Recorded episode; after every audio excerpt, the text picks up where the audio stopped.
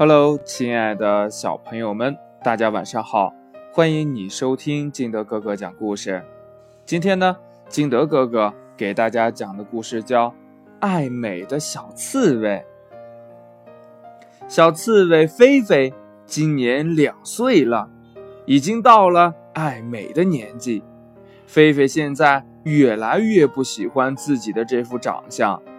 上一次她去参加《森林之王》故事会，鼓掌的时候一不小心，身上的硬刺扎到了旁边细皮嫩肉的小白兔，引来了好多的白眼和讥讽。从那以后呢，菲菲再也不好意思去参加森林之王故事会了。一个人的时候呢，菲菲忍不住要照照镜子，可是镜子里的那副容貌让人不敢恭维。尖尖的嘴巴，黑黑的嘴唇，小小的耳朵，唉。后来呢，菲菲连照镜子的勇气都没有了。她绝望地把镜子扔进了河里。菲菲做梦都想变成一个人见人爱、花见花开的小美女。突然呢，这菲菲想到了美容院。嗯，对，应该去美容院。首先就从修整这一身的硬刺入手。菲菲认定。只有这样，才能更好的融入群体，不被大家排斥。菲菲呢，没敢将自己的美容计划告诉爸爸妈妈，她带上自己所有的积蓄，悄悄地来到了美容中心。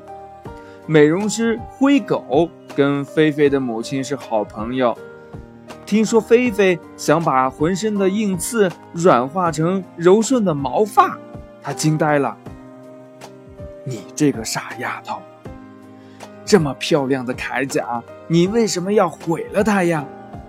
嗯，我只是想要变漂亮一些嘛，嗯，就像阿姨您一样，嗯，毛发柔柔的、顺顺的，风儿一吹，随风飘扬，多美呀！嗯，哪像我一点气质都没有。宝贝，你是我见过的。最漂亮的小刺猬呀，你怎么还不满足呢？灰狗为难地说：“要是顺着你的想法胡来，你的爸爸妈妈肯定会生气的。”小刺猬菲菲的美容计划没有实现，不过呀，它也因此保住了性命。一天晚上，在小刺猬菲菲回家的途中。一只饥不择食的野猪向它发起了偷袭，惊骇之余，菲菲慌忙地竖起了硬刺，缩成了一团。这坚硬的刺呢，扎的野猪满嘴都是血呀，嗷嗷大叫。